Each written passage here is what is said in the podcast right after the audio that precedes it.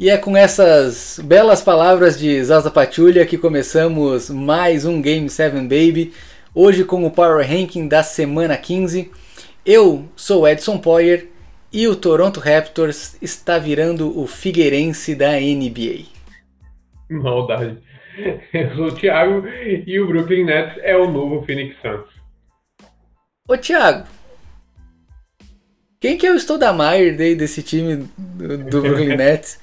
Ah, vai ser o Blake Griffin se ele achar a fonte da juventude aí.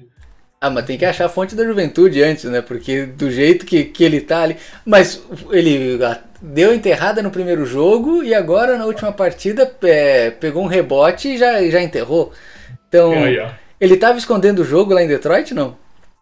Ah, não vou dizer que ele tava escondendo o jogo, mas que ele não tava dando tudo de si, ele não tava, né? Não Tu acha que o Jeremy Grant vai ficar fazendo 29 pontos ano que vem também? Uma hora cansa. é, mas vamos lá, a diferença é que o Jeremy Grant quis ir para lá, né? O Blake Griffin foi trocado, foi, né? Mas, mas concordo. A minha preocupação é o Jeremy Grant virar o que eu sempre brinco com o Vucevic, que estava no Orlando, agora está no Bulls, que é assim, melhor do, do, dos Pistons, né? melhor do Magic, Vucevic, e perdeu de novo. Melhor dos Pistons, Jeremy Grant, e perdeu de novo. É, vamos, vamos já queimar a pauta então? Vamos, vamos já, já que estamos aqui, já vamos mandando bala. Eu comentei disso aí, que o time do Orlando surpreendeu e roubou um jogo aí do, do Clippers. Uhum. E não teve herói, não tem Vucevic lá, não tinha Fournier, não tinha Aaron Gosling. Lembro disso. Time... Quer dizer que às vezes o time era muito melhor do que a gente imaginava, ele estava muito organizado ali e algumas peças acabavam levando mérito. Não sei se essas peças eram de fato as responsáveis, né? É, eu acho que os Clippers entraram de salto alto e essa vai ser a minha teoria e pronto. vamos ver, vamos ver se o Orlando continuar. De repente o Orlando vira um Thunder, daí a gente sabe que o time está muito mais redondinho do que isso parecia. Mas, Thiago, vamos lá, vamos para a pauta certinha, vamos pro Power Ranking. Power Ranking da semana 15 aqui do site da NBA com o John Schumann.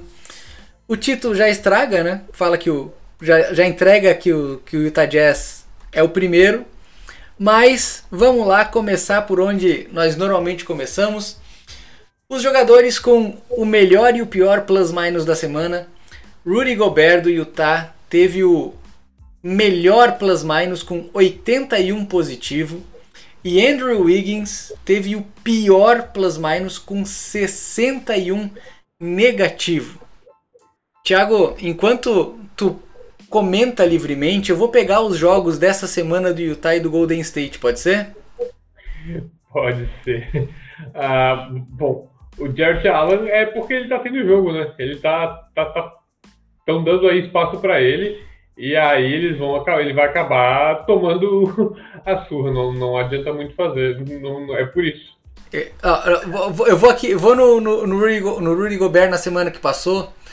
Então aqui o 29 não conta porque a gente está avaliando esses jogos aqui. Ó. Chicago, Brooklyn fora de casa, dois jogos contra uh, Brooklyn em casa e dois jogos contra o Memphis também em casa. Foram quatro jogos relativamente fáceis, quatro vitórias de Utah. Ok, Gobert foi bem, mas também é, o, o time ajudou, não foi ele sozinho, né? Sim, mas o time está muito, muito certinho, está tudo muito ajustado ali. É, esse Utah começa a passar confiança ali, a gente começa agora a entrar no final, né, direcionando para o final, ele, o Utah começa a mostrar que não era fogo de palha, não era responsabilidade de um jogador, de fato é um time aí com pretensões reais. Tem um uhum. pouquinho de pena do Rick Rubio, confesso, mas só um pouquinho. E, e, o, e a semana do, do, dos Warriors foi Philadelphia 76ers em casa, Kings fora e o Atlanta Hawks em casa. É, três derrotas aí. Hum, não precisava, né? Podia ter, ter ido um pouquinho melhor, né? Podia, podia. Ali pelo menos com os Kings e com, com o Atlanta dava para ter brigado um pouquinho mais, mas. É. O Kings tava voando, Edson. O Kings era o. É, tava, como eu posso dizer, na, naquele momento indo bem, e como eu falei, assim, não se empolguem que uma hora vai acabar. Acabou ontem. Pronto. Acabou ontem. Times da semana. Sacramento, 4x0 na semana, né? Jogando rápido, como os Kings, não vou, eu vou estragar, não tá no top 10. Desculpa estragar essa surpresa, não tá no top 10 Power Rank. Mas os Kings surpreenderam jogando com uma baita de uma velocidade. Aaron Fox jogando como nos melhores momentos da temporada passada. Marvin Bagley, graças a Deus, está machucado por esse time dos Kings e não está jogando, porque ele na quadra defensivamente o time dos Kings vai lá para baixo. E Tyrese Halliburton para mim já é o roubo do draft desse ano, Thiago. Sim, sim. É, mas o, o, essa do Kings, ninguém sabe direito dizer nada além de Aaron Fox, né? Aaron Fox foi o único jogador ali que salvou, que realmente jogou bem. O resto do time, eu não consigo ali, ninguém, nenhum deles me passou confiança de que eles estão preparados para dar o próximo passo. Para mim, e... o Kings continua bagunça, tem só uns ruins. E aquela cesta de três do Harrison Barnes no último segundo, a lá, LeBron Jameson? Harrison Barnes é um outro fanfarrão aí que tinha um puta do potencial, podia ser um belo jogador. E só decepcionou. Mas tu viu que ele fez a cesta e deu um tapinha na bunda do Cole Sexton, né? Aí o, o, o, Matt Barnes comentando na ESPN falou o seguinte: se ele me dá esse tapa aí, eu espero ele na saída do ginásio. é. O pior time aqui foi Miami. Três derrotas. E Vitor Oladipo juntou 20 derrotas lá em Houston e, e três seguidas em Miami. O rapaz está amaldiçoado, Thiago? A culpa é do Victor Oladipo agora, então, é isso que está sugerindo? Não, eu fiz uma pergunta simples. Não estou sugerindo, não seja maldoso. É, é, bem complicado a situação do Miami, porque eles tinham engrenado, né? Eles começaram devagar, aí engrenaram, parece, é, não foi, parecia que ia e tá acabando no fundo, né? Não, não, não parece que não tá dando liga ali o time. Realmente eles precisam que o Jimmy Butler acenda e o Oladipo nesses primeiros jogos não foi o encaixe. É, eles têm ali que se acertar bastante, desenvolver bastante, mas agora eles têm o Tyler Hero vindo do banco, né?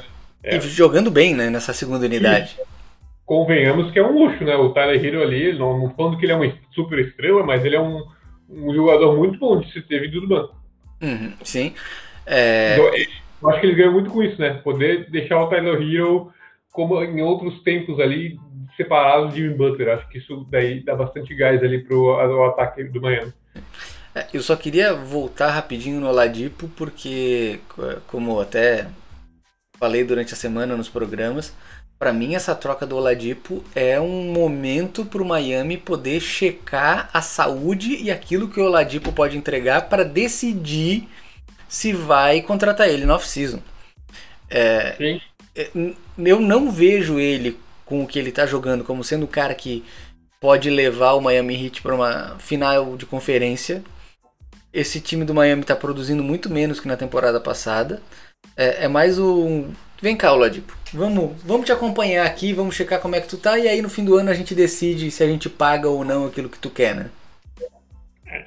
Estão falando que ele quer muito mais aí, dizem que ele tem né, sonhos, devaneios aí de ser o, a, franchise player. Hum, por mais que ele seja um ótimo jogador, acho que o máximo que ele vai conseguir é virar um Gordon Hayward no Charlotte. Mas, Thiago, eu também sonhei esses dias que eu era um franchise player. Eu tinha salário máximo, mas não significa que eu vou conseguir. Mas, tudo bem. Deixa o Oladipo pra lá. Vamos lá. Os calendários mais difíceis a gente normalmente não, não toca, mas vamos ver quem mais subiu e quem mais desceu. Quem mais subiu? New York Knicks, cinco posições. Surpreendentemente, esse Knicks continua na, nas seis primeiras posições que já vão para os playoffs. Charlotte, Clippers e Utah subiram quatro posições. Quer comentar de alguém aqui, Thiago?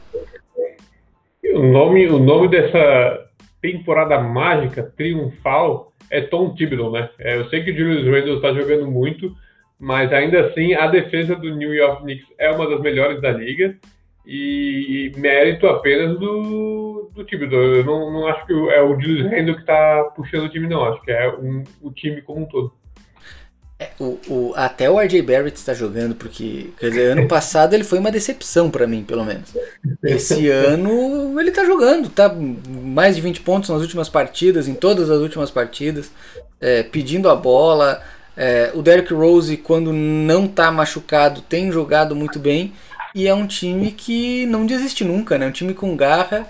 É, eu, não vou, eu vou fazer a comparação errada, mas até lembra um pouco. Não, não lembra não, não vou fazer essa comparação. É leviano. Eu ia comparar com os, com os, os Pistons da, do tempo dos Bad Boys lá. Não. Aquele time lá brigava, batia até na mãe se estivesse jogando contra. Esse aqui o pessoal é mais, mais comodado. É, não.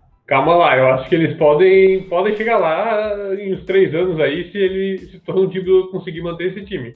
Porque isso é uma característica do Tom Thibodeau, né? Os times dele sempre tiveram muita raça. Mas pena mas, que não conseguiram ter a continuidade, né? É, mas das estrelas da liga, para mim, o único que se encaixa nesse perfil é o Jimmy Butler. Todos os outros é. vão querer dar uma descansadinha, né? Ah, do, do New York hoje, né? Atual, que você disse? É, por isso que o Tom Thibodeau briga sim, tanto, né?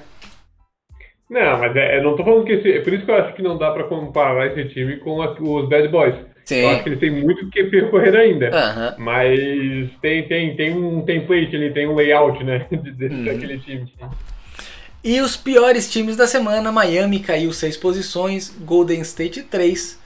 E mais cinco times caíram duas posições. Algum comentário específico aqui, Thiago? É, só que o Golden State gastou, nadou, nadou e vai morrer sem nem chegar na praia, viu? a, a, minha maior decepção na trade deadline foi os Warriors não terem feito nada. Para mim era o momento para tomar a decisão assim, tá? Nós vamos brigar por título? Não. O que, que eu tenho de assets aqui que eu vou manter e o que, que eu vou negociar já pensando na próxima temporada? Kelly Oubre dando sopa com um contrato expirante. Você vai renovar com ele no próximo ano por um salário parecido? Então, Difícil, né? Cara, o que, que tu consegue por ele? Né? Será que você consegue um pique de primeiro round lá no fim por de algum time? Talvez Boston Celtics poderia ter usado a trade exception para pegar o Kelly Oubre e dar um, um pique para o futuro. Então, a falta de movimento ali me decepcionou. Pelo menos se livraram do Brad Wanamaker, né? Sim, sim. Mas o, o Boston também não está lá muito certo do que está fazendo, não. não está em boas lençóis. Mas acho que o Golden State precisava ter dado alguma guinada, porque pelo menos para uhum. utilizar o Kelly Oubre, né? Porque agora o Kelly Oubre vai ficar um ano lá esquentando o banco. Isso aí não vai contribuir para nada. Eu acho que o Kelly Oubre vai pedir um salário maior que o Golden State não vai querer pagar. Então. E, e, e olha só como a gente nem fala do Andrew Wiggins como um asset trocável, né? Não, é, é difícil. Contrato alto, jogador mediano. Uhum. É, ah, é. O que será de Andrew Wiggins depois desse contrato? Mas... É mais fácil pegar o Andrew Wiggins e embalar o James Wiseman junto por alguma coisa do que o Andrew Wiggins por si só. Né? Uhum. E aqui a indicação do Schumann de o time para acompanhar na, na próxima semana. Né?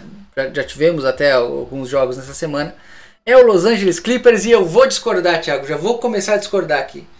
Para mim, o time para se acompanhar nessas próximas semanas é o Denver Nuggets. Por que, Thiago, que é o Denver Nuggets? Porque tu roubou minha pauta, né? Eu, eu ia puxar.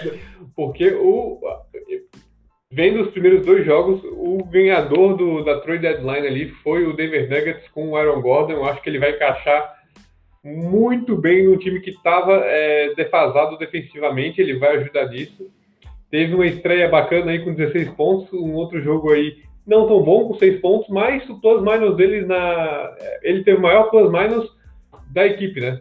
Então é, é aquilo lá, vale a pena que ele está jogando, ele não está fazendo muito aquilo que acaba gerando estatística, mas ele está dando cobertura, saindo direitinho no corta-luz, correndo para a defesa são coisas que nem sempre aparecem. E ele dá mais físico. Então, se a gente. Tudo bem, o Jokic não pula uma, uma folha deitada. Mas o Jamal Murray foi comparado ao Michael Jordan, o, o, o, Michael Porter Jr. lá, ele. É, Michael Porter, né? O, Isso. Sim, o Michael Porter Jr. Isso. Tem um físico absurdo e tá arremessando bola pra caramba. Agora tem o Aaron Gordon que também tem um, um físico invejável, então eles ganha uma capacidade defensiva muito grande. O Aaron Gordon consegue ali, né? É o melhor defensor contra Sim. um Antetokounmpo da vida. É, e eu tenho mais uma pergunta sobre Denver, mas vou deixar para quando a gente chegar lá no Power Rankings. E eu só queria justificar um dos motivos de não ser o time dos Clippers para acompanhar essa semana, que é o seguinte: se começarem a falar dos Clippers, o que que acontece? Ele começa a perder. Começa a perder.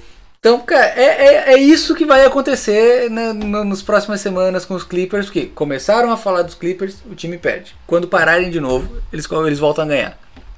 É só fazer os playoffs de luz apagada, daí eles. é, Mas... Não, dos Clippers ali eu fico bem curioso essa troca do Willis pelo Rajon Rondo. Ainda não entendi, pra mim foi a mesma coisa que trocar o Doc Rivers pelo, pelo Tailu. Não, não, não desce. Eu acho que eles perderam, perderam feio agora. E aí eu tô curioso por isso. Vai que o Rajon Rondo entra lá e põe a ordem na casa. Muito improvável, mas. Hum, pode ser que o playoff Rondo apareça de novo, mas Vai ser só nos playoffs, né? Não, mas é muito divertido ver o playoff round aparecendo, mas você vai jogar as suas chances de vitória no playoff round, eu acho que nem uhum. ele faz isso hoje em dia, né? Sim. Agora vamos ao Power Rankings em si, só explicando as estatísticas principais. A primeira é o pace, que ele conta a quantidade de posses que o time tem a cada 48 minutos. O segundo é o offensive rating, ou seja, a quantidade de pontos que o time marca 100 posses de bola. O defensive rate, a quantidade de pontos que o time sofre a cada 100 posses de bola do adversário. E o net rating é uh, a diferença entre essas duas, uh, essa, essas duas estatísticas anteriores. Primeiro colocado, o título já estragou pra gente. É, Utah, era o, é o Utah Jazz. Terminou aí na segunda-feira. Tinha um, um recorde de 34 vitórias e 11 derrotas. O 15 Pace o quarto ataque, a quinta defesa, mais o melhor net rating. Tiago, de tudo que se falou aqui sobre o Utah Jazz, tem uma coisa que me chamou a atenção em uma das partidas que eu assisti há duas semanas atrás e eu queria muito, muito, mas muito mesmo já dar o meu voto para técnico do ano para o Queen Snyder. Porque ele está fazendo um trabalho na rotação do time sensacional. Quando Donovan Mitchell sai, Conley e Gobert estão no jogo. Quando o Gobert sai, Mitchell volta e às vezes tem Conley junto. Então, todo esse trabalho de rotação. Tem, tem um time que está tendo um desempenho sensacional. Eu acho que até, até se, eles falam aqui no Power Rankings. Que é o, o, time do começo de, de terceiro e quarto quarto. Que é com o Conley, com o Joe Ingles e com o Rudy Gobert. Que é um time que está ali para garantir o resultado, fazer o pontinho, garantir a defesa, para no fim do jogo tá todo mundo descansadinho. O Snyder para mim até o momento, não, para mim já vou dar o voto agora, até o fim não vai cair. É o técnico do ano.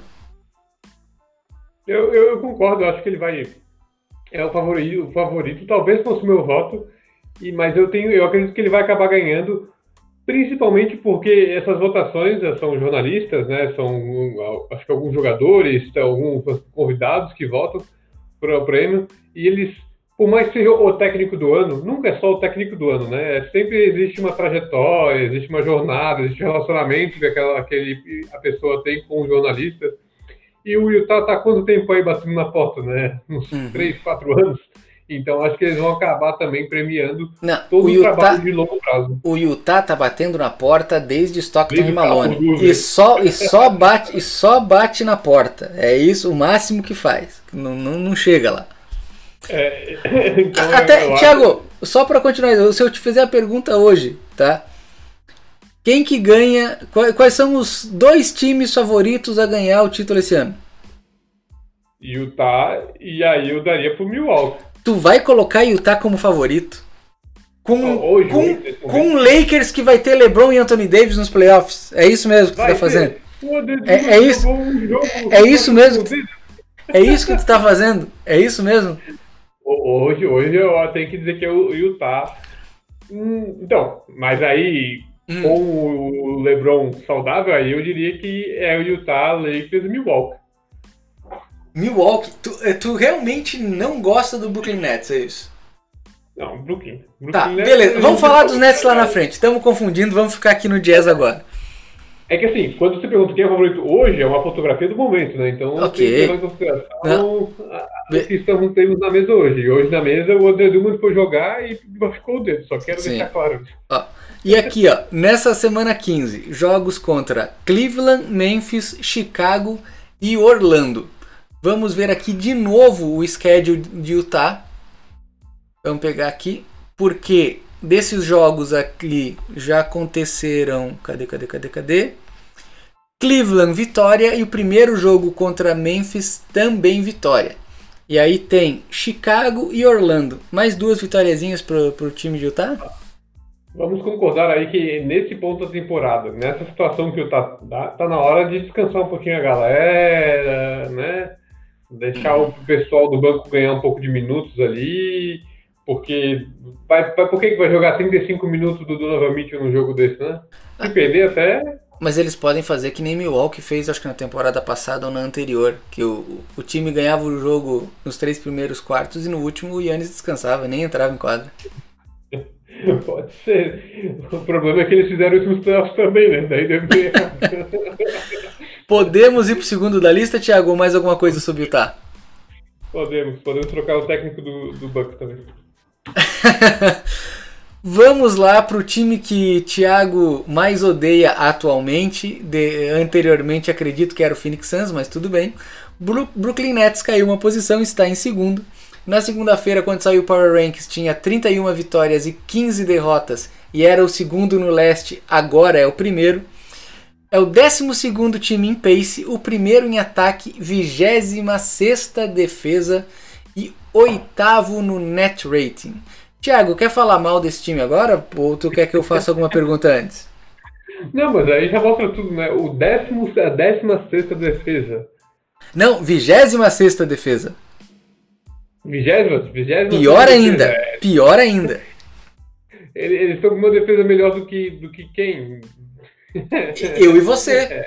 Se é, botar nós não, dois é. para defender. O gente... e o Figueirense, né? não, mas, mas Thiago, é. vai, vai lá, vai lá, conclua. Vai. Não, é, eu comentei é, isso também durante a semana. Eles vão receber o Aldridge, que é um, foi um excelente é, arremessador, é um ótimo, o cara sabe ler muito bem o jogo mas para defender é terrível, ele prejudica muito a defesa, ele é muito vulnerável.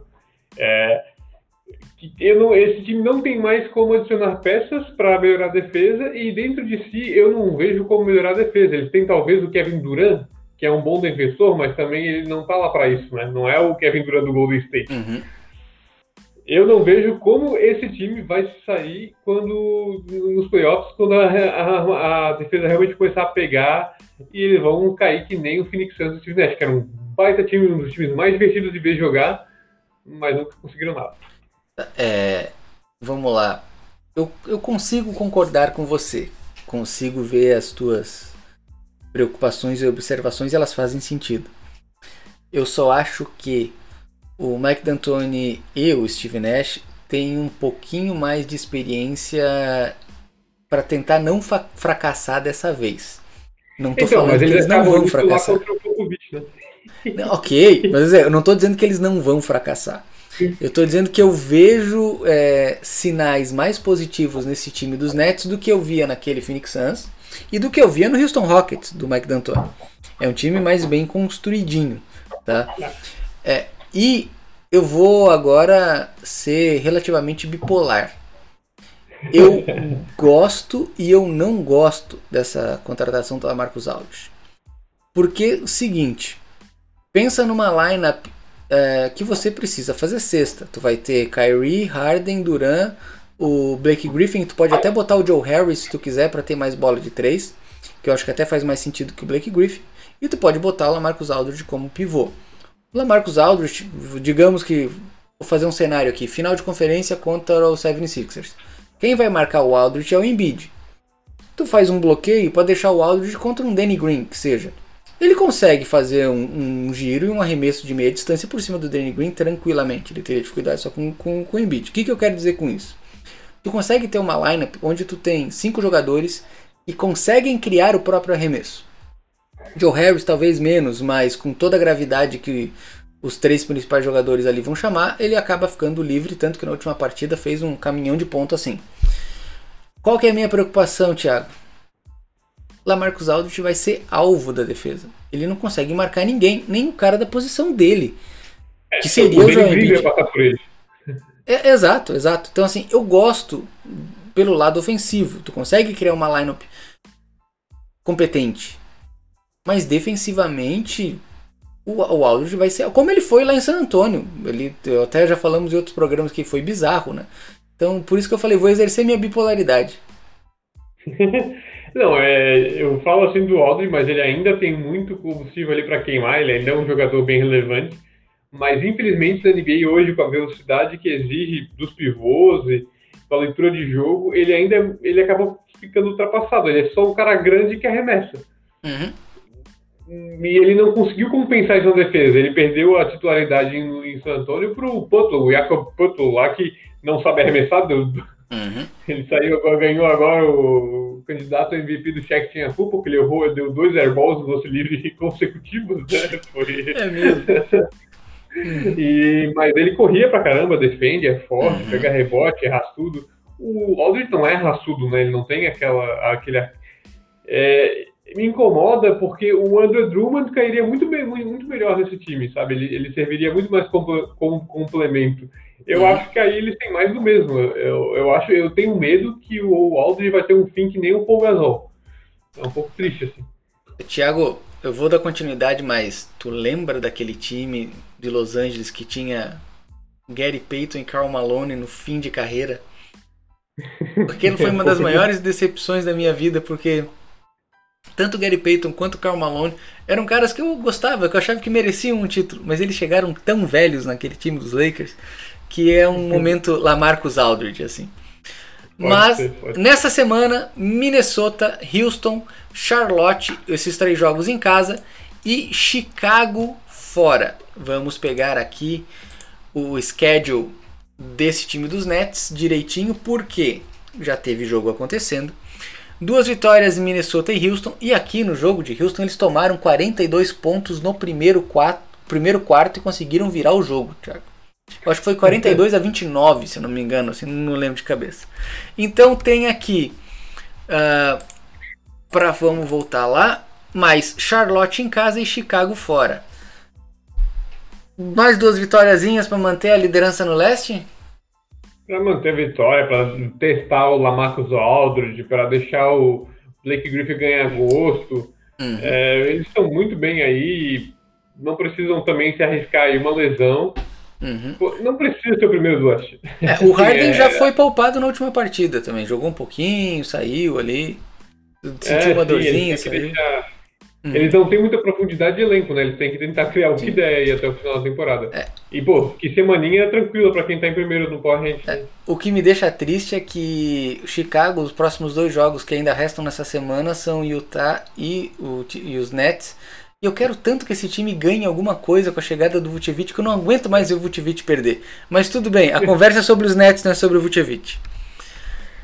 Vamos para o terceiro colocado, Los Angeles Clippers. Na última semana era sétimo, Thiago.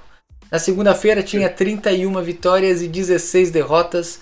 25 em pace, segundo na eficiência ofensiva, 13 terceiro na defensiva e quarto no net rating. Tu ia falar alguma coisa, Thiago?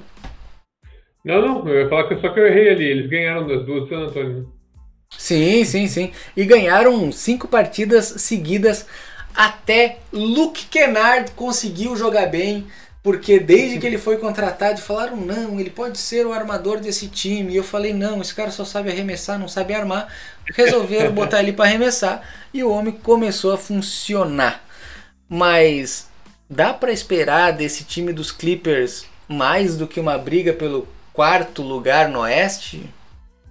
Tá complicado, né? O Utah vem forte, o Lakers tem o LeBron, então sempre que alguém tem o LeBron, a pessoa tá lá no topo. Uhum. Denver tá ganhando força agora também. Clippers tá ali. Eu não Phoenix sei, Suns, esqueci uma... o Phoenix Suns que tá em segundo. Esqueci o Phoenix Suns que tá muito forte, principalmente. Eu acho que o Clippers vai se ver de novo no ano passado na bolha, onde ele brigou feio com o Dallas, né? Só que dessa vez não nos playoffs, é pela vaga de colocação ali. Uhum. Os dois times são muito parelhos, apesar de não parecerem. Uhum. E, Thiago, eu sei que tá cedo, mas se esse time cair numa primeira rodada de playoff, talvez numa segunda, Kawhi fica não? Eu acho que não, hein? Eu acho que ele pipoca. Mas eu ele tá não... tá voltando para casa, ele é, ele é de lá, queria ficar perto da família. Mas é, eu acho que ali ele não tá bem lá, né?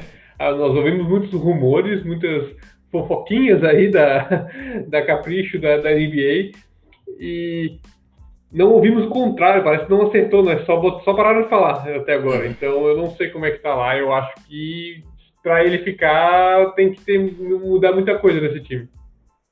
E, e, convenhamos, né? Eu vou bater o quanto eu puder. Ninguém vai ficar num time porque eles têm o Tailu. Tá.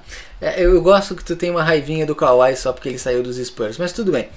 Nessa semana, Milwaukee, Orlando, Denver e os Lakers, todos os jogos em casa. Vamos pegar aqui o que, que já aconteceu no começo dessa semana com esse time dos Clippers. Eu, lógico, eu, tô, eu não ia lembrar tudo que já aconteceu, né? É, Milwaukee ganharam de Milwaukee e a, o jogo que você estava comentando antes aqui perderam para Orlando. Aquele Orlando sem as estrelas, né, Thiago? O Orlando sem as estrelas se bem que o Paul George não tá ainda. Uhum. Mas o que eu consegui sentir do Kawhi, a gente nunca mais viu um Kawhi 40 pontos, né? O Kawhi dando toco, voando em cima da tabela, Kawhi fazendo arremesso quase caindo. Ele tá fazendo o dele. Ele tá só sendo o suficiente, assim. É, talvez ele veja que também não adianta ser o herói toda noite, né? Tem que chegar melhor no playoff, não sei daí. Qual é a leitura dele. E aqui dá para perder para Denver e os Lakers, os Lakers, o André Drummond perdeu a unha do dedão agora. O LeBron James e o Anthony Davis talvez não voltem, então assim, dá para terminar mal essa semana dos Clippers, né? Dá pra terminar mal, mas também dá pra terminar bem com uma vingancinha ali do Moltres Harrell, né? Acho que seria divertido pra eles. É, tu, tu tá muito cheio de vingancinha hoje, mas tudo bem. Vamos para o quarto colocado, Milwaukee Bucks. Na semana anterior era segundo. Na segunda-feira, o, o recorde do time era de 29 vitórias e 16 derrotas. É o terceiro pace, quinto ataque, sétima defesa e segundo net rating. E Thiago, eu quero te fazer a seguinte pergunta: PJ Tucker já apareceu para jogar ou ele ainda continua fora do, das partidas? Eu acho que ele ainda está vendo se ele vai, se ele realmente assinar o contrato, testando cair o pagamento, alguma coisa desse tipo aí. É. Porque assim. Só... parece que ele só tá defendendo, ele não faz nada no ataque, é isso? É mais ou menos isso, e é porque na defesa também ele pode só fingir, né? Ele não tá sendo eficiente, ele apareceu ali mais ou menos, nem não apareceu tanto assim, mas, poxa, vamos lá.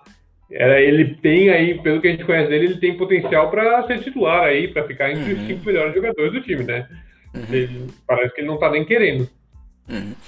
É, e nessa semana, apesar da vitória de ontem do Lakers, do, do segundo time do Lakers, é, eu não sinto confiança nesses Bucks como eu senti em outras temporadas. Eu, a minha confiança me enganou nas últimas duas temporadas, achando que os Bucks poderiam realmente brigar pelo título. Mas esse ano eu não consigo acreditar mais de jeito nenhum que esse time consegue chegar numa final da NBA. Mas tu acha que quem vai daí? Os Clippers ou os Nets? Não, pra, pra mim, até o momento, os dois times que vão brigar no leste são os Sixers e os Nets. Os Bucks caem é, antes. Eu acho que tu vai se enganar de novo, porque eu vejo os Bucks hoje mais maduros do que os Nets aí pra avançar. Okay, vamos esperar até os playoffs. Vamos deixar até lá. É, não vamos brigar agora, porque se a gente for brigar agora, a gente pode acabar ficando de mal e não ter mais o programa. Vamos deixar os playoffs. Mas vamos ser honestos que ninguém esperava que o Miami, né, nesse ponto da temporada, no ano passado, ninguém esperava que o Miami chegasse na final, né? Não, ninguém esperava. Ah, ok, concordo. Eu achei que tu ia falar outra coisa, porque eu tava falando assim, assim, eu já esperava que esse ano o Miami fosse cair de desempenho, horrendamente. Ah, eu achei que tu ia nesse caminho, eu, assim. Não. Mas vamos lá. O que aconteceu com o Hit no ano passado foi um. Cada vez mais Nem parece ele. que foi um acidente. Nem eles esperavam, né? Tipo... Exatamente, exatamente. Uh, vamos dar uma olhada nessas próximas partidas aqui. Uh, eu só quero expressar aí que eu, eu, eu, o Milwaukee eu não acreditei neles outras temporadas, eu achava que era uhum. muito, muito grego, muito grego. E essa temporada acho que eu tô vendo menos grego e mais Bucks. E aí eles me passam, eles me passam mais uma maior confiança. Ok, eu consigo entender, mas eu continuo não confiando. É, Clippers e Lakers, derrota para os Clippers, vitória sobre os Lakers. E a próxima, as próximas partidas: Blazers fora de casa e os Kings fora de casa. Thiago, uma vitória e uma derrota? Ou duas vitórias, já que tu tá nesse bonde dos duas, Bucks? Duas vitórias apertadinhas ali. Eu acho que o Portland, ele, o Portland melhorou bastante aí com a volta do CJ, do CJ McCollum e do, do, do Yusuf. É, então eu acho que vai ser uma vitória apertadinha para Portland. E o Kings já caiu, já. Já caiu a máscara, já caiu é. o é, eu, eu só quero fazer de novo, exercer minha bipolaridade. Uma das coisas que eu acho que pode ter um impacto bacana nesse time dos Bucks é a chegada do Jeff Teague. Porque com a saída do DJ Augustin nessa segunda unidade tinha ficado sem armador. Pelo menos agora eles vão ter um armador para a segunda unidade que vai fazer um papel de um armador de segunda unidade de uma forma competente. Né? DJ Augustin indo para Houston, eles ficaram sem, né? O Jeff Teague, a gente tá todo mundo bem cansado de ver ele pingando de time para time, né? É, mas a gente já sabe o que ele vai entregar. É aquela coisinha e... simplesinha ali para fazer na segunda unidade, ponto. Né?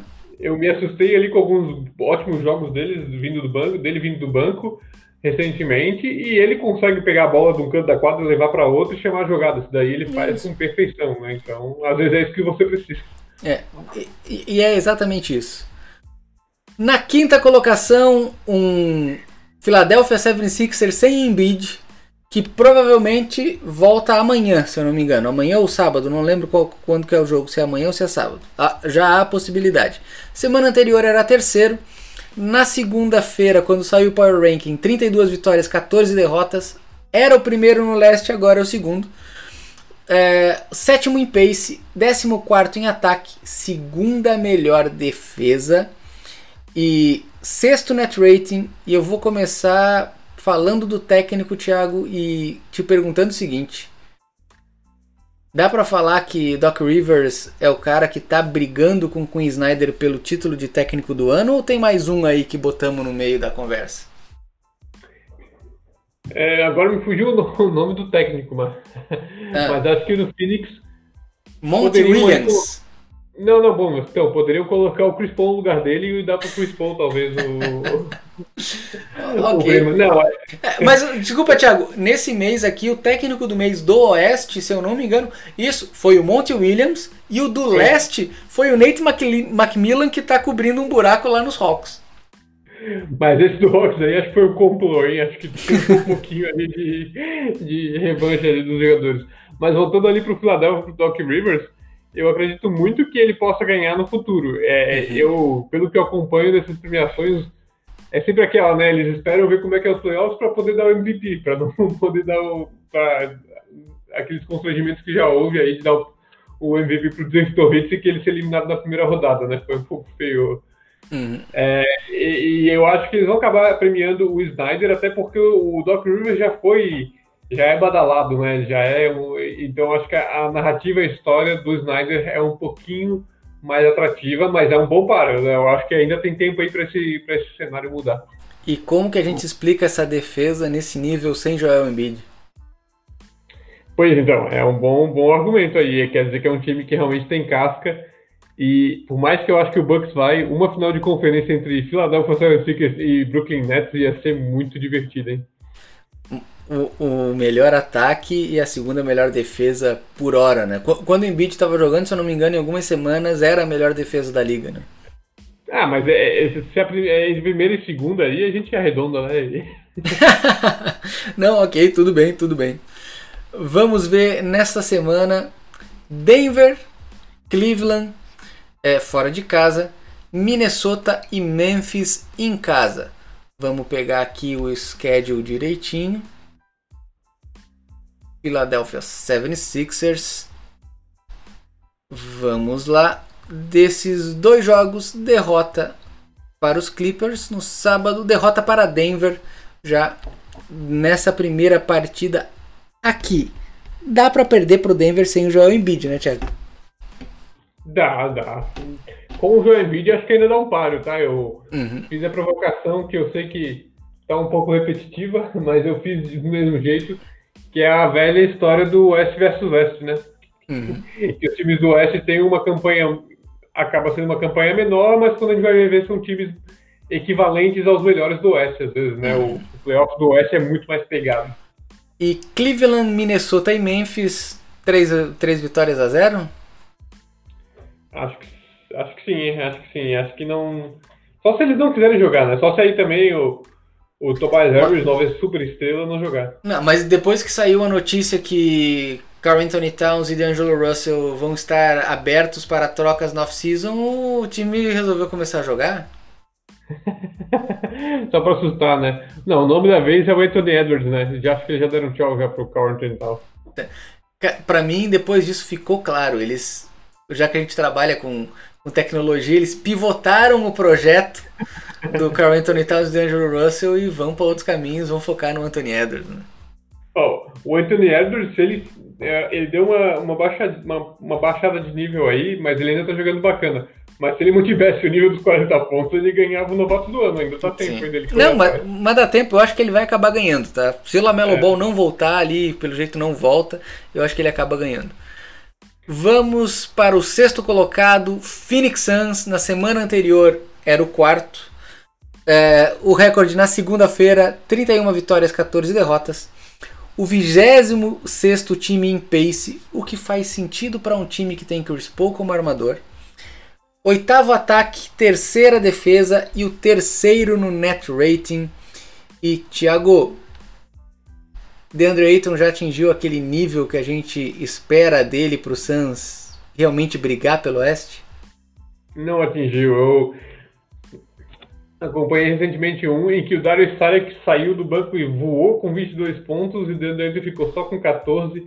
E eles acabaram vencendo o jogo, mas foi um jogo difícil justamente porque o Eiton não apareceu. E fica nítido também que quando o Eiton não joga bem, o Chris Paul acaba, os números do Chris Paul acabam não ficando tão bons, né? Porque eles estão ali, são codependentes um do outro. E pelo que eu observo, é o Eiton que acaba não aproveitando algumas oportunidades, sabe? Aquele arremesso que ele tem um espaço, ele acaba não arremessando e que ele tinha ou podia aproveitar, ou uns movimentos que ele acaba se escondendo atrás do defensor. Parece faltar um pouquinho de maturidade aí. É, é me lembra até como é eu posso dizer assim, alguns outros jogadores que a gente depositava esperança, ou pelo menos que eu depositava esperança, e que, e que nunca rodaram. Né? Por, por exemplo, ele está me lembrando a minha decepção com o Siakam, que é um cara que não vai, vai, vai melhorar, vai melhorar. O Enton melhorou da temporada de novato para a temporada seguinte e agora ele está no momento de estourar, né? É, o Siakam uhum. fez o mesmo caminho, mas no caso do Suns para mim me lembra muito aquilo que se esperava do, dos jogadores do Milwaukee Bucks, além de Middleton e Yannis. Tu tem dois caras no time que apareciam para quase todos os jogos. O Middleton se escondia de alguns. Mas quem que era o terceiro cara?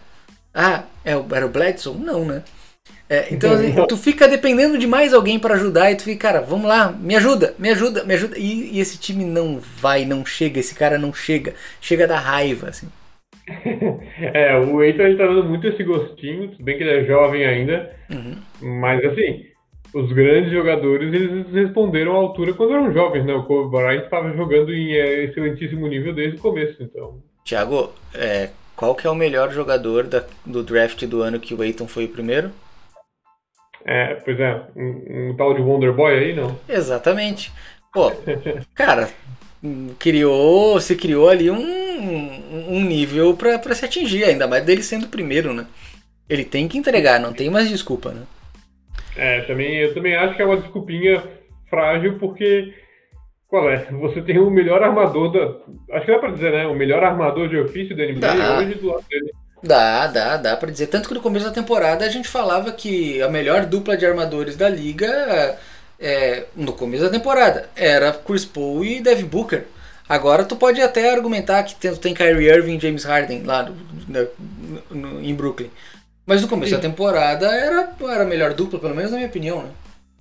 Sim, né? Por isso que eu, eu, eu usei a palavra ali de ofício, né? Aquele armador, armador. Isso, isso, isso, isso. Eu acho que o Chris Paul é o melhor, uhum. acho que não tem outro aí. Agora, se for pegar por posição, aí tem Stephen Curry, pode ter aí o James Harden, uhum. aí fica um pouquinho mais complexo. Sim, sim. Vamos para os jogos dessa semana. Atlanta, Chicago e Oklahoma City Thunder. Vamos pegar aqui direitinho o schedule só para termos certeza do que se já aconteceu alguma partida, para não nos cometermos um erro aqui, Thiago. Cometemos um erro. Março 31, Atlanta Vitória, Chicago Vitória. Então temos só OKC. Vamos fechar com três vitórias essa semana, Thiago? Vamos, vamos, vamos. Não sei, acho que o Chris Paul ele não se dá ao luxo de perder jogo fácil. Mas as grandes tipo... estrelas do, do Thunder, Mihai Luke, Moses Brown, Isaiah Robb, todos esses caras que têm um nome muito forte dentro da liga vão estar jogando no outro lado, Thiago. Não, tudo bem, mas por mais que eu adore quando eu tenho que pronunciar Shai Gildius Alexander, é, o Chris Paul ele não gosta de perder jogo fácil e, sem querer fazer injustiça, cometer injustiça, mas a uhum. maioria dos jogos que o Thunder ganhou ali de, surpre de surpre uhum. surpreendentes foram, eram jogos fáceis, né? Que o outro time deixou escapar. É, e eu acho que o, que o Shea e o Ludort não vão jogar porque estão estavam machucados, não jogaram a última partida, acho que eles não jogam a próxima também. Ah, daí, daí fica difícil, né? Vamos para o sétimo colocado, o time B do Los Angeles Lakers estava em sexto na semana passada. É, na segunda-feira tinha um recorde de 30 vitórias, 17 derrotas, 17 em pace, 17 ataque. Continuam com a melhor defesa, mas se a gente for pegar esse dado quebrado, depois da lesão do LeBron James, já não é a melhor defesa que ele está acumulando desde o começo da temporada. E é o sétimo em net rating. Thiago, Montrezl Harrell e Dennis Schroeder e o André Drummond ali, pelo jeito vai ficar uns, dia, uns, uns jogos de fora. Essa dupla consegue alguma coisa ou vamos ter que esperar mesmo o, o papai LeBron voltar?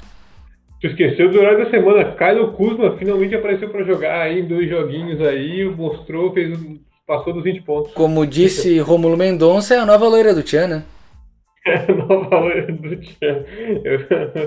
Complicado aquele cabelo dele, mas ele apareceu para jogar, pegando rebote na assistência, fazendo aquelas bolas espírita que tanto são necessárias às vezes, né? A bola Hero Ball, assim.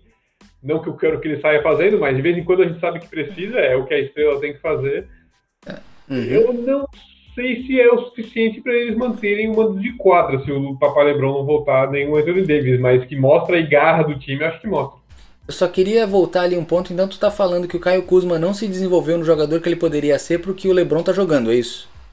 Não, eu tô falando que ele nunca foi nem perto do que todo alguém esperou que ele fosse. Ele tá bem aquém do que todos nós esperávamos quando ele fazia aquele ganchinho. Não sei se tu lembra quando ele foi a sensação da NBA. Lembro, ele até foi para pro sorteio do draft pelos Lakers, fazer o sorteio e tudo. É, e eu tô contigo, eu acho que se o LeBron demorar muito para voltar, esse time corre o risco de ter que ir para um play-in, não só perder mando de quadra. Ok, tem uma certa distância dos times que estão ali pro, no, na sétima e na oitava posição para a sexta posição, mas os Lakers sem o LeBron e sem o Anthony Davis, por que, que eu falo mais sem o LeBron? Porque o Anthony Davis ele vai voltar e vai ser competente no trabalho de garrafão, onde tu já tem o Montrezl Harrell e agora o André Drummond, que vai ficar uns diazinhos de fora mas tu perdeu o, o, o, armador do time, né? Tu tem o Dennis Schroeder como armador, mas o LeBron é o cara que conduzia essa bola, né? É, é. O, o, que me preocupa é esse time cair para uma briga, briga no play-in. É, sem o LeBron, esse time vai pro play-in e se ganhar alguma coisa fica feliz, sabe? Porque se, esse time sem o LeBron é o Anthony Davis no New Orleans. Não tem, uhum. não tem como É mais completinho, é mais arrumadinho mas o LeBron ainda é, é, muito responsável pelo que ocorre no time. No melhor sentido da palavra. Mas eu, eu, não vou falar oitavo, porque se ficar em oitavo, provavelmente vai, vai pegar o Utah Jazz. Mas se ficar em sétimo, onde provavelmente vai enfrentar Phoenix Suns e Denver Nuggets. Mesmo ficando em sétimo, se tiver com o time completo nos playoffs, esse Lakers é favorito para chegar na final da conferência? Eu acho que acaba sendo, porque ano passado, eles, eu acho que o time está mais redondo do que o ano passado. Tem jogadores mais competentes do que o ano passado. E ano passado passou pelo Denver? Passou meio sofrido, né? Não foi assim, não foi liso, né? não foi fácil, mas passou. Uhum. Uhum. É... Então, hoje, se eu tiver que apostar entre é, é, Los Angeles e Denver, eu aposto no Los Angeles, porque o Los Angeles está melhor e o Denver eu ainda acho que ele está pior. Apesar do Aaron Gordon ter sido uma baita aquisição, Uhum. Eu preferia Jerry Grant e, é. o já, já, já vamos falar do Denver ali, mas vamos concluir aqui. Milwaukee derrota em casa contra os Kings e em casa contra os Clippers, Thiago. Ah, não, desculpa, fora contra os Kings e fora contra os Clippers. Uma vitória e uma derrota? Eu acho que é. Eu acho que, que quem consegue pegar dos Kings aí, né? É, sim, sim. Agora, depois que já perdeu a primeira, os Kings agora perdem mais, tem mais uma sequência aí pela frente. E se por acaso o Kawhi tirar folga, também consegue do, do, dos Clippers. Consegue, consegue incomodar um pouquinho. Vamos então para o oitavo colocado, Denver Nuggets, é, recorde da segunda-feira, 18 vitórias, 28 vitórias e 18 derrotas, 29 em pace, terceiro melhor ataque, vigésima defesa, quinto no net rating. E a minha primeira pergunta, Thiago, não vai ser sobre Aaron Gordon. A minha primeira pergunta é a seguinte: talvez você não esteja esperando por essa pergunta. Eu quero saber de você o seguinte: o MVP do Jokic depende do desempenho de Jamal Murray, Aaron Gordon, Michael Porter Jr. e companhia?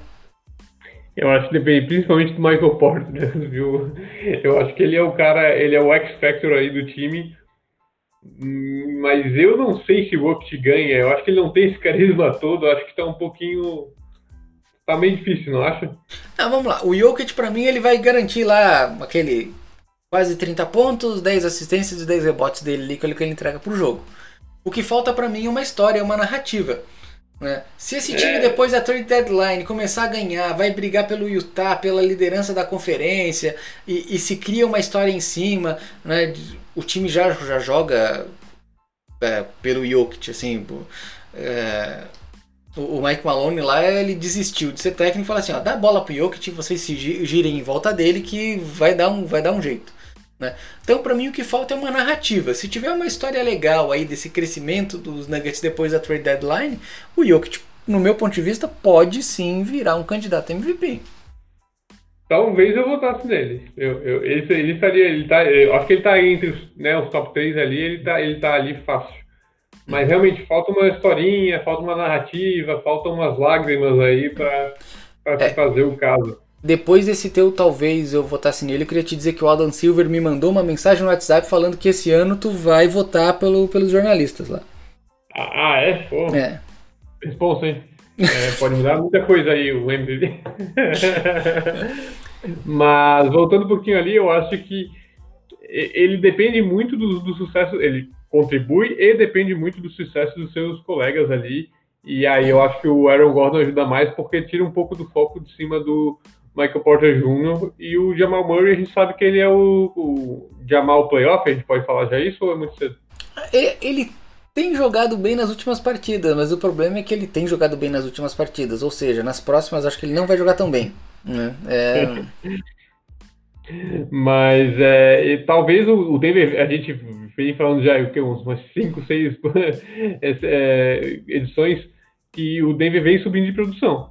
Então uhum. vai que né, até o final da temporada eles estão em primeiro, aí eu acho que o Jokic vai com tudo. Tô contigo. Para mim, pro Jokic ser MVP, ele depende completamente dos outros. Nessa semana, Filadélfia, Clippers e Orlando. Se eu não me engano, Filadélfia, eles venceram. Eu não lembro se esse jogo dos Clippers já aconteceu, Thiago. Tu lembra? Dos Clippers, acho que não. Não? Vamos ver aqui. Rapidão. Schedule, Filadélfia aconteceu, Clippers não. E temos Orlando. Então, Clippers fora de casa e Orlando em casa. Duas vitórias, né? Se falando em ganhar tudo e ficar na liderança, acho que dá um 3x0 essa semana. Ah, beleza, então semana que vem vamos ver eles em sexto ou sétimo. Talvez quinto. É isso? É isso aí. Dallas Mavericks surpreendentemente é, tem melhorado seu desempenho nas últimas semanas, pelo menos do meu ponto de vista. É o nono nessa semana, era o oitavo na semana anterior.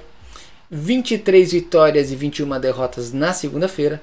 23 em pace, mas também é normal para quem tem Luca. Décimo em ataque, 24 defesa, décimo primeiro net rating. E eu vou começar falando do futuro, te perguntando do futuro e não do que aconteceu nos últimos jogos. JJ Redick ainda não jogou. O que, que dá para esperar? JJ Redick ficou bem chateado do, né, com a troca, acho que ele não, não, não tinha combinado isso. É, mas mostra que o, o Mev, talvez esse seja um reconhecimento do que falharam, é, do que falharam mandando o Seth Curry embora, não estão segurando o Seth Curry. É, apesar, eu acho que o Seth Curry e o JJ Redick tem uma diferença. Eu acho que o Seth Curry tem mais a capacidade de gerar o próprio arremesso do que o JJ Redick. O JJ Redick, ah, ele é um cara que sai muito dos bloqueios para receber uma bola livre, pegar e arremessar. O Seth Curry... Mas é que eu acho que o, o J. Redick novo tinha essa capacidade de acho que sim, sim. ele perdeu. Ele, ele não tem mais. O Seth Curry ainda tem essa capacidade de fazer um ou outro movimento com a bola, bater para dentro ou fazer um, um, um, um passo, dar um passo ao lado e conseguir um arremesso que o J.J. Redick não tem.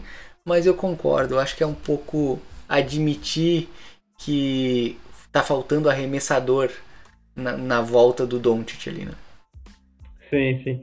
É, o futuro, acho que, infelizmente, 2000, essa temporada agora vai ficar só pro, pro, pro Christopher Porzingis não vou dizer se solidificar, mas perder um pouco do medo de jogar? Dá pra dizer isso? Não, tipo, entrar no ritmo, entrar em forma? Sim, sim, isso vai fazer muito sentido até a próxima lesão. Maldade de ser. mas, mas, assim, eu vou ser, né, vou ser muito sincero. É, eu olho pro Porzingis, eu vejo um jogador muito bom tecnicamente, mas frágil. É, é bem complicado. Ele é muito alto, com uma com pouca massa muscular. Ele é um jogador frágil. Né? É, eu torço para que não aconteça, porque eu quero muito esse time do Dallas brigando por alguma coisa. É, vai ser muito... o, o unicórnio vem ganhando é, performance aí, vem melhorando. E com isso estão vindo algumas vitórias do time. Eles ainda estão bem para trás, mas eu acho que tá, todo mundo sabe que não é o ano, né? Então acho que tá todo mundo na marcha lenta. Né? É, mas assim, eu vou, eu vou voltar nesse ponto aqui porque tem algo que para mim é, a gente deveria. A gente não. A NBA, de uma forma um pouquinho mais geral, poderia ter comentado na trade deadline. Que é o seguinte: o Dallas Mavericks está se preparando para ter espaço no salary cap para a próxima off-season. Mas também não se mexeu de nenhuma forma nessa trade deadline para aliviar mais salary cap ou trazer assets. É, eu uhum. gosto muito do Mark Cuban, acho um cara pô, muito legal. Mas eu também esperava algum outro movimento mais consistente, não só um JJ Redick ali. Tu tem o Luca, o Luca tá, daqui a pouco acaba o contrato de novato dele, tu vai ter que dar um salário máximo para ele e mais tudo que ele quiser. É, e tu vai perder esse salário cap. Então tá na hora de você montar e criar esse cenário para poder ter um futuro, né? Sim, sim, sim. A, eu acho que eles ainda têm muito, muito futuro com o Luca, mas a janela mágica, né? É a janela de contratos que permitiu o Golden State ser o que foi, tá acabando, realmente. Tá acabando. E, e agora eu tenho que falar um absurdo. O jogo de ontem do Doncic contra os Celtics, ah, aquilo foi uma, uma covardia. Teve uma bola de que ele arremessou a uns 3 metros da linha de 3 com, com um marcador com a mão em cima dele. Ele, ele mentiu que fez um, um, deu um fade ali, mas assim, ele mal se mexeu para trás, ele nem se importou com quem tava ali. Ele tá com um aproveitamento acima de 43% de 3 pontos nos últimos jogos, assim. É, tá irritante até. Ó, é, eu sei que são achados, essas comparações são chatas, mas acho que desde o LeBron a gente não tem um calor tão dominante, né? Tão é, chega pronto assim, chega. É, eu só vou adicionar uma coisa que é a seguinte: o Zion ele é um pouco mais discreto, porque ele só sabe jogar lá dentro do garrafão, mas ele está no mesmo caminho.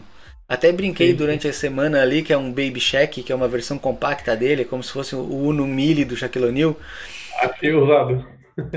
mas, mas é que assim, ele é, bate para cima e não importa quem tá na frente, ele vai empurrar e vai fazer a bandeja ou fazer a enterrada.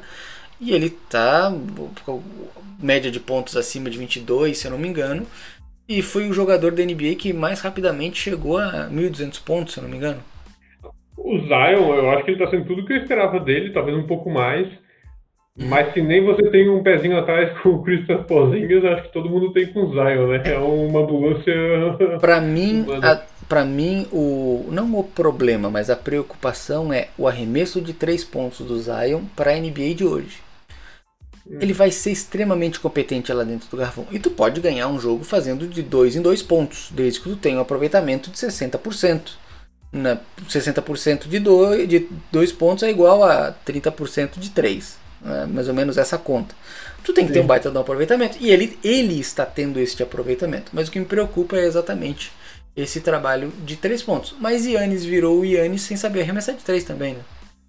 Sim, sim. Não, é. O, o bom é que ele realmente está conseguindo tirar proveito. Acho que no estágio dele ele tem que conseguir fazer isso, né? Tirar proveito do que ele tem e, e vagarosamente evoluir o jogo. Ele não tem uma, um limite aí. E só antes da gente ir para os jogos do Dallas Mavericks, eu acho que o, o Van Gundy lá deveria fazer que nem o, o Malone em Denver, que joga tudo com o Jokic. Foi assim, ó, Dá a bola lá pro Zion, deixa ele o jogo e dê uma girada em volta lá. E quando ele não tiver em quadra, dá a bola pro Brandon Ingram. Pra mim, deixa o cara ah, jogar. Tu quer fazer o que o Jason Kidd fez com o Antetokounmpo lá? Talvez, talvez. É, mas vamos lá. Nessa semana, Dallas, é, jogo com OKC e Boston fora de casa. New York Knicks e Washington também fora de casa. Eu só não me lembro desse jogo com o OKC, Thiago. Tu lembra se, se foi não vitória ou derrota? Vamos olhar não aqui tem. rapidinho. Porque ontem o jogo contra os Celtics, assim, o Dallas dominou a partida e deu uma dormida. E aí Boston chegou no placar, porque o Tatum, o Brown e o Kemba jogaram muito. Ó, vitória 127 a 106 também. Sim, eu lembro, foi um passeio também de Dallas. Ganharam nos três primeiros quartos, depois o time todo descansou. É, o jogo contra o Celtics ontem foi um jogo é, que poderia ter sido uma lavada também, mas o time deu uma dormida e o time do Celtics jogou muito bem. Mas eu acho que Nova York e Washington. Vai, né? Ah, que, que eu não sei. Que esse time de Nova York em casa é chato. É chato. Ah, é ruim apostar contra. Porque quando tu aposta contra, tu perde. Eu, é foda. Mas aposta a favor do Dallas. Bota Pega o unicórnio. Então tá bom. É, e lá em Washington, o Russell Westbrook não garante a vitória sozinho, né? Esse podia ser o título da, da live quando ficar gravada. Fé no unicórnio. Fé no unicórnio. Bah, será que vai ter, vai ter clique? Vamos para o último time que nós falaremos hoje, o décimo colocado desse Power Ranking. Portland Trail Blazers. Exatamente na mesma posição da semana anterior. 28 vitórias e 18 derrotas, 21º pace, 6 ataque, 29 defesa e 18º net rating. E Thiago, eu não vou te fazer uma pergunta.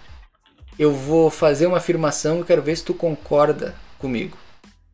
Damian Lillard e CJ McCollum são jogadores sensacionais. Inclusive, eu acho que Damian Lillard, para me juntar ao coro, talvez seja um dos mais subestimados da liga mas os dois não são muito bons em fazer o resto do time jogar. Por isso que eu acho que esse time depende tanto do Carmelo Anthony, do Robert Covington, que tem algumas condições de criar alguma coisa, e por isso que eu acho que Norman Powell vai desempenhar muito melhor do que o Gary Trent, porque eu vejo que ele tem essa capacidade também de criar o próprio arremesso. Estou muito doido ou estou certo? Tá, esse muito certo, tão certo que eu não vou nem discutir e vou fazer uma outra provocação de retorno, então. Damian Lillard é o Donovan Mitchell. Ele não é o, o Mike Conley.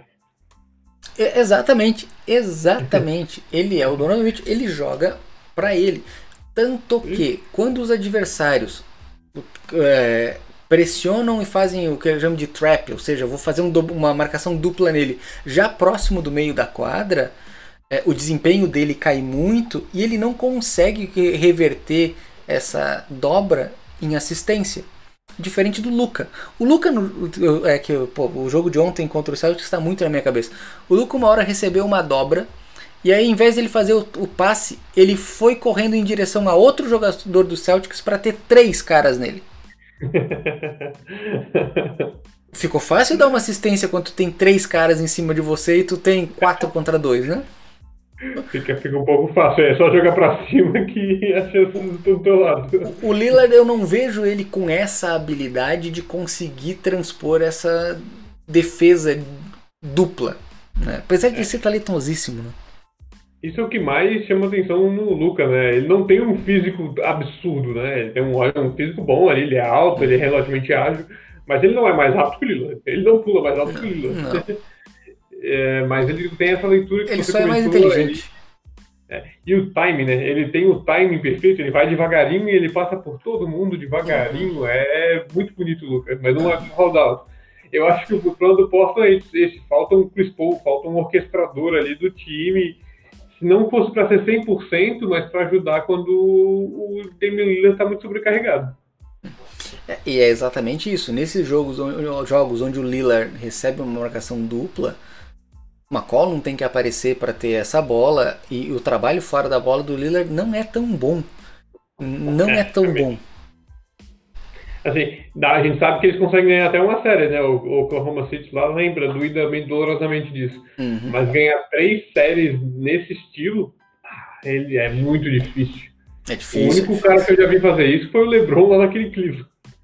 É mesmo, é mesmo. É, se bem que o LeBron tá em, em todas Não, as finais desde que ele virou LeBron, né? Mas tudo bem. Exatamente. Jogos dessa semana: Detroit fora de casa, Milwaukee em casa e o Thunder também em casa. Tu lembra desse primeiro jogo? Como que foi não, Thiago? Foi um passeiozinho, não foi? Se eu não me engano, foi bem tranquilo. Eu também estou com essa vaga memória, mas vamos ter certeza. Sim, 124 a 101 contra o time de Detroit. Um passeiozinho. Passeiozinho.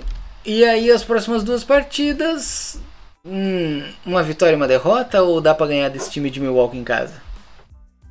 Ah, dá para ganhar, dá para ganhar. Vamos, vamos com fé. Se a gente for torcedor do Porto, dá para ganhar. Eu acho que uma vitória ali eles roubam.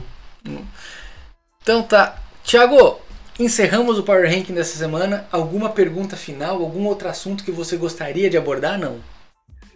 É, eu gostaria de saber se já estamos com os playoffs definidos, ou pelo menos o play-in, né? Não. Não, não, não, não. Oh. Em, nenhum, em nenhum dos dois lados. A gente eu, tem. Eu abri... ah. Não, eu ia abrir agora o standings. Pode, pode falar, já que a gente tem A gente tem Charlotte ainda para perder. Tá? A gente tem Charlotte pra... A gente tem Celtics numa derrocada assim. Faz muito tempo que eu não vejo. A gente tem um Dallas que está começando a jogar mais, que pode incomodar. Então, assim, os Blazers também. Então, eu acho que ainda tem bastante coisa para acontecer nessa definição de, das últimas vagas do, dos playoffs e do play-in, cara. Mas o play-in, se não me engano, vai o nono e o décimo ali, o né? Nono e o décimo. Isso. Se eu olho para a Conferência Oeste, eu vejo ali o, Dallas em sétimo, o Spurs em oitavo, o Warriors em, em nono e Grizzlies em décimo.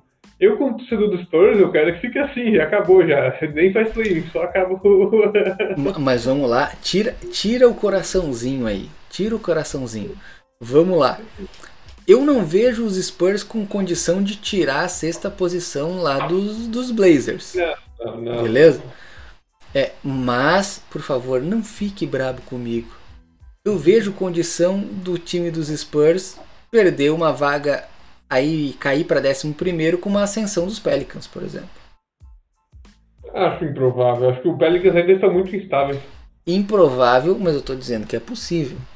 Né? Eu até acho que os Warriors conseguem roubar dos Spurs ali. Agora o Memphis eu acho que já também está instável demais para se organizar ainda. Está muito organizado. Então eu vou, vou com fé, vou com fé. Vai com fé. Então tá bom. Torcedor, torcedor é assim, né? Torcedor é assim. Mas lá no leste, para mim, tem ali, ó. O Knicks tá em sexto, Hawks em sétimo. Então, para mim aqui pode ter uma troca. O Miami Heat é um time que não tá confiável. O Boston Celtics está em oitavo e tá perdendo que nem um doido. A única coisa que dá tranquilidade para os Celtics é que abaixo dele tu tem Fora do play-in, Toronto Raptors, Wizards e Cavaliers que não vão a lugar nenhum. Mas para mim não tá definido. Tu tem um bolo que vai ficar entre aquela galera, mas para mim tem muita coisa para acontecer. É, essa semana aí eu me precipitei e dei o título de Most Improved Team pro Charlotte. Sem dúvida nenhuma. Ok, ninguém esperava nada do Charlotte, nem o Michael Jordan esperava alguma coisa do Charlotte. É, é, então, eu, eu, acho que o Golden Hayward pode ser um MVP aí, porque o que ele fez, não, brincadeira. Tiago, última, última pergunta pra gente fechar aqui, e vou correr um risco do pessoal que tá nos assistindo me achar maluco. Mas depois das últimas atuações do Terry Rozier, pensa no contrato também, não só no basquete. Dá pra dizer que Boston tá se arrependendo da troca com o Kemba? Não sei se arrependendo, porque lá atrás fazia mais sentido. Mas olhando o que tem hoje, com certeza. Não tem como não, não se arrepender. E, e, o contrato do Terry Rozier é um contrato que cabia bem e sobraria um espaçozinho no cap para ser agressivo nesse mercado de, de buyout ou antes da trade deadline com aquela trade deception que eles tinham. É, e o Kemba para mim, eu, eu falei lá na troca o Kemba, para mim, o problema dele é que ele é amarelão. Ele é amarela. Ele, ele tem medo. Então, cara, eu, eu, eu para mim o voto é que já se arrependeram. Eu preferia o Scary Terry lá, mesmo que não faça a mesma função do que o Kemba Walker. É, realmente acho que o Terry Rozier ali, ele não é que ele seria muito melhor do que o Kemba está sendo, mas é muito mais barato e já estava encaixadinho, já estava no time. Uhum. Não sei, acho que foi uma ruptura desnecessária, né? Tiago, então vamos encerrando por aqui. Eu quero agradecer todo mundo que teve a paciência de nos escutar até agora. Na próxima semana nós voltamos. Um abraço para todo mundo e tchau, tchau. Tchau, tchau.